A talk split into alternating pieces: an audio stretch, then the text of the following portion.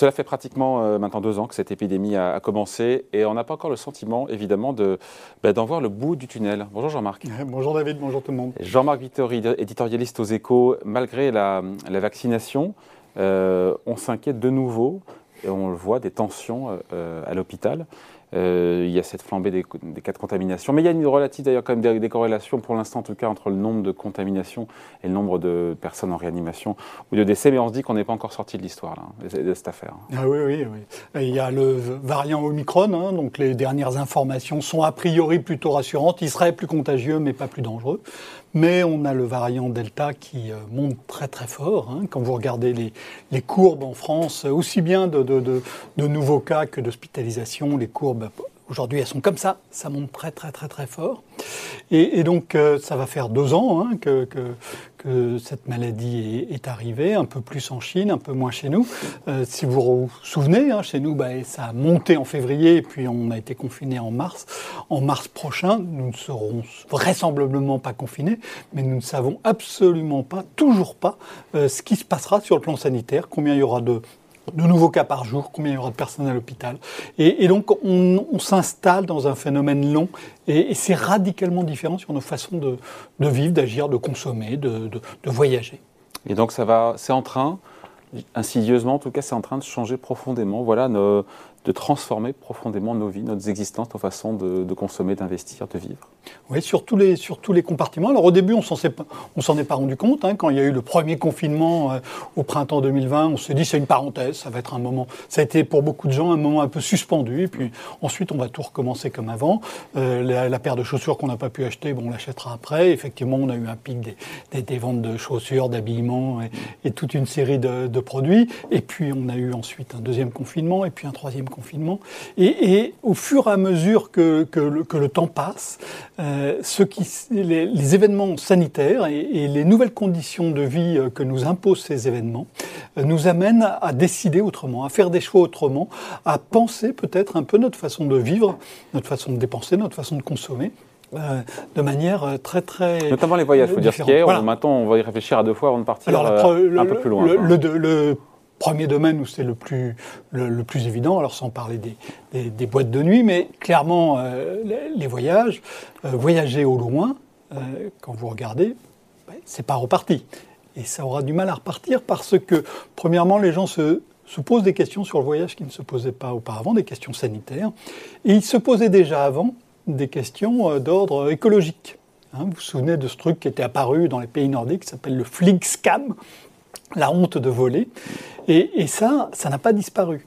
Et ce qui s'est passé pendant deux ans, j'ai tendance à croire que ça a plutôt renforcé euh, les questions que les gens se posent pour voyager au loin. Alors ça ne veut pas dire que euh, nous n'irons pas euh, à l'autre bout du monde, mais nous irons sans doute beaucoup moins souvent qu'auparavant parce que, parce que pendant deux ans, on a réévalué toute une série de choix et, et c'est le, choix d'aller au loin, ça fait partie des choix qu'on a très très sérieusement euh, réévalués. Pourtant, quand on écoute les professionnels du tourisme, ils nous disent en gros que, euh, que les voyageurs reviendront en masse et partiront loin euh, l'épidémie sera derrière nous. Hein. Oui, oui, mais quand vous écoutez Augustin de Romanel, le patron d'aéroport de Paris, il dit en 2024, le trafic sera revenu comme avant. J'ai tendance à croire que ça sera très très différent, même si évidemment c'est difficile à admettre, c'est difficile à reconnaître, et ça entraîne un certain nombre de changements qui sont compliqués pour les gens qui vivent de ces activités-là. Hein. En France, le tourisme est une activité tout à fait importante, hein. c'est des centaines de milliers d'emplois, voire plus. Euh, on voit une image d'avion, euh, l'aéronautique, c'est un des points forts de l'industrie française. Donc ça pose évidemment toute une série de, de questions auxquelles il faudra répondre. Euh, est-ce que les cinémas et les restaurants vont aussi faire les frais de nos nouvelles habitudes? En même temps, j'ai envie de dire que dès qu'on a pu retourner, on est tous retournés au restaurant. Je veux dire qu'on va pas en faire moins. Non? Alors, il y a eu du Sur les restaurants, il y a clairement eu du rattrapage. Hein. Si vous essayez euh, euh, au mois de juin dernier d'avoir une réservation dans un, dans un restaurant étoilé, c'était extrêmement compliqué parce que, parce que, parce que tout le monde se, tous ceux qui avaient les moyens d'aller dans ces restaurants s'y sont précipités pour, pour, pour rattraper. Euh, mais euh, à plus long terme, c'est un petit peu euh, différent parce que la restauration à domicile s'est beaucoup développée, y compris d'ailleurs pour, pour certains très très bons restaurants. Et, et chacun d'entre nous, on se pose la question différemment. Au lieu de se dire nous allons aller au restaurant, on se dit ben, finalement on a un tel et un tel qui viennent à la maison, est-ce qu'on ne va pas faire quelque chose à la maison avec un très bon plat qui va venir de l'extérieur. Mais évidemment, pour le restaurant, c'est une organisation qui est extrêmement différente. Et pour le cinéma, on a exactement la, la même chose, hein. pendant les, euh, le confinement, euh, les Français ont basculé euh, massivement sur, sur la VOD, sur la vidéo on demande, sur la vidéo à la demande. Et, et donc, euh, c'était c'était un, un, une tendance qui était déjà amorcée auparavant, mm. mais qui a beaucoup, beaucoup accéléré pendant ces pendant Oui, pour aller voir les grands films, les Star Wars, on ira voilà, au cinéma. On ira toujours voir d'une, deux, je pense qu'on ira au cinéma. Mais pour voir la comédie intimiste française, que le cinéma français sait si bien ou si mal produire, euh, ben, on hésitera peut-être, on dira, bon, euh, de toute façon, dans deux mois, je vais le voir sur, sur, mon, opérateur de, vidéo à la demande. Et, donc, nous continuerons à aller au cinéma, mais nous irons moins. En revanche, il y a une partie de notre consommation de spectacles visuels qui basculera, qui a déjà basculé sur les, télévisions. Les, vous avez remarqué que les écrans sont de plus en plus grands. Hein, D'ailleurs, euh, quand les grandes surfaces euh, d'électroménager ont, rouvert. Je ne sais pas si vous avez été frappé. Moi, j'ai été frappé par le fait qu'on voyait plein de gens sortir avec des écrans encore plus grands qu'avant. Alors, vous allez dire, les cinémas euh, ont tenté de. Ça fait des années d'ailleurs que le cinéma réfléchisse à la question, hein, qu'ils ont, alors qu'ils avaient rapetissé les écrans dans des salles de plus en plus nombreuses et de plus en plus petites. Maintenant, ils les agrandissent, mais, mais la concurrence est très très rude. Sur la consommation en ligne, on sait bien que son poids, je crois, a doublé euh, en France depuis le, depuis le, premier confinement.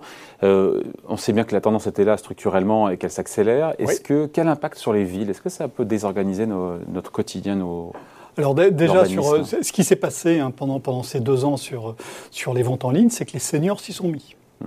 Hein, ils résistent, ils ont longtemps résisté, ils sont moins à l'aise souvent avec le numérique. Là, ils s'y sont mis, ils s'y sont mis massivement. Quand vous écoutez tous les, tous les vendeurs en ligne, ils ont été surpris de, de voir ça. Alors ça, ça veut dire qu'il bah, y a un certain nombre aussi d'achats que nous continuerons de faire en ligne. Pas tous, c'est toujours pareil. C'est pas c'est pas un basculement complet, mais c'est un basculement partiel. Le problème, c'est que pour la petite boutique euh, d'habillement dans la ville moyenne qui vivotait, elle risque d'avoir du mal euh, euh, à vivre. Et il y a plein de commerces comme ça qui se posent la question. Les centres commerciaux se posent d'autres questions. Il faut qu'ils réinventent leur business model. D'ailleurs, ils disent maintenant on vend de moins en moins, mais de plus en plus on fait de l'expérience euh, consommateur. Hein. donc on, transforme la fonction du lieu. Euh, qui, n'est plus un lieu de vente, qui est un lieu où, les gens un simple acte viennent voir, viennent toucher, et ils font ensuite l'acte d'achat en, numérique. Et, et donc évidemment, euh, ces, changements-là, pour les villes, c'est des changements qui sont tout à fait majeurs parce que les, actes euh, euh, commerciaux ne se font plus au même endroit, ils ne se font plus de la même manière. Des, des, des grandes agglomérations le supportent assez bien pour un certain nombre de petites ou moyennes villes qui étaient déjà assez fragilisées avant l'épidémie. Je pense que leur décompte va être un petit peu rude. Hum, d'autant que c'est lié aussi au télétravail, on peut faire le lien aussi avec le télétravail, travailler plus souvent à la, maison, ça c'est une réalité, même si depuis quelques semaines, même si le gouvernement l'a demandé à ce qu'on en fasse plus, on est intervenu un peu sur les, sur les acquis de, entre guillemets, de, de, moi, la crise. Hein. Je, pensais vraiment que ça allait beaucoup changer aussi sur le, sur le télétravail. Et puis, euh, depuis trois mois, je trouve qu'on entend une petite musique qui est un peu différente. Et contrairement à ce que, ce que je croyais, euh, euh, je pensais que le, télétravail allait s'imposer de manière euh, beaucoup plus générale qu'auparavant. Et on voit dans toute une série d'entreprises, dans les petites, mais aussi les grandes, que maintenant on freine à mort sur le télétravail. D'ailleurs, hein, en, octobre, là, les derniers chiffres publiés disaient qu'il y avait plus qu'une personne sur cinq qui avait été au, au télétravail au moins une journée, c'est-à-dire même très peu pendant ce mois d'octobre. Et, donc, je crains que sur ce plan-là, on passe à côté d'une formidable occasion de repenser, de réorganiser euh, le travail euh, avec le télétravail et tous les gains qui, peuvent, qui peuvent en venir, à condition de se réorganiser en profondeur. En France, on a toujours du mal à se réorganiser en profondeur. Hein, c'est compliqué. On a un dialogue social qui, qui n'est souvent pas à la hauteur. Et donc, on est peut-être en train de passer à côté de ce changement. Et, et c'est amusant parce que quand, quand, quand le, les confinements ont commencé, on s'est dit ah ça, il y a un truc qui va vraiment changer, mm. c'est le télétravail. Et aujourd'hui, on se rend compte que c'est peut-être que c'est peut-être l'une des choses qui va qui va finalement euh, le, moins rester de, de, de, ces deux années. Sur fond de pénurie dans certains métiers, on voit que de plus en plus de personnes n'ont plus envie de vivre en euh, des horaires décalés. Alors oui, donc le travailler le week-end. Voilà, euh. le, le télétravail va peut-être devenir beaucoup moins dominant ou prédominant que ce qu'on mm. pouvait imaginer il y, a, il y, a, quelques mois. En revanche, on voit bien qu'il y a un certain nombre de salariés qui se sont arrêté de force de travailler pendant 3 mois, 6 mois, 1 an, 18 mois parfois, euh, qui, qui euh, euh, ont profité, même, parfois même sans s'en rendre compte, de cette période pour se poser des questions qui ne s'étaient pas posées auparavant. Et, donc c'est le cas notamment pour tous les salariés qui sont dans des conditions un peu particulières, donc soit de pénibilité, soit avec des horaires qui sont un peu compliqués, hein, les horaires du soir. Le week-end, le soir. le week-end, etc. Et vous voyez que dans toutes ces professions-là, que ce soit les cuisiniers, les infirmiers, infirmières, les, et on, on, a des gros, gros problèmes de déperdition de, de, de, salariés, de gens qui, qui ont disparu. On ne sait d'ailleurs pas ce qu'ils vont faire.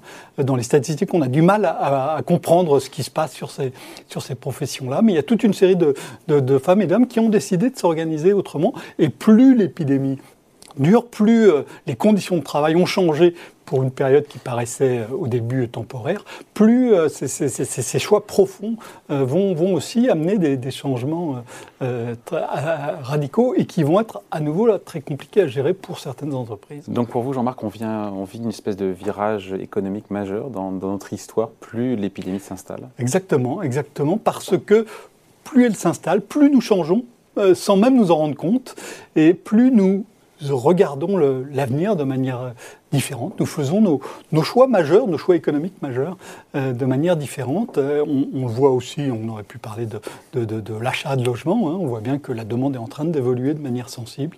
Et je, pense, je ne pense pas qu'on reviendra de sitôt euh, au monde, au monde d'avant. Donc on, on, a un monde d'après, hein, euh, mais qui n'est pas euh, le monde qu'on décrivait il y a un an ou 18 mois. On disait il va y avoir un monde d'après. On va se rendre compte qu'on faisait plein de choses mal et on va les faire mieux. C'est pas du tout ça qui se passe. C'est que on a eu des conditions extraordinaires qui nous ont amenés euh, à changer toute une série de, choix économiques que nous faisons tous les jours et, qui vont déboucher sur une économie qui sera sensiblement assez différente, même si aujourd'hui c'est évidemment difficile de savoir à quel point elle sera différente. Pour le meilleur et pour le pire. Pour le meilleur et pour le pire, oui. Voilà, chronique à retrouver évidemment. Billet d'humeur à retrouver aujourd'hui dans les échos signé Jean-Marc Vittori. Merci Jean-Marc. Merci à vous.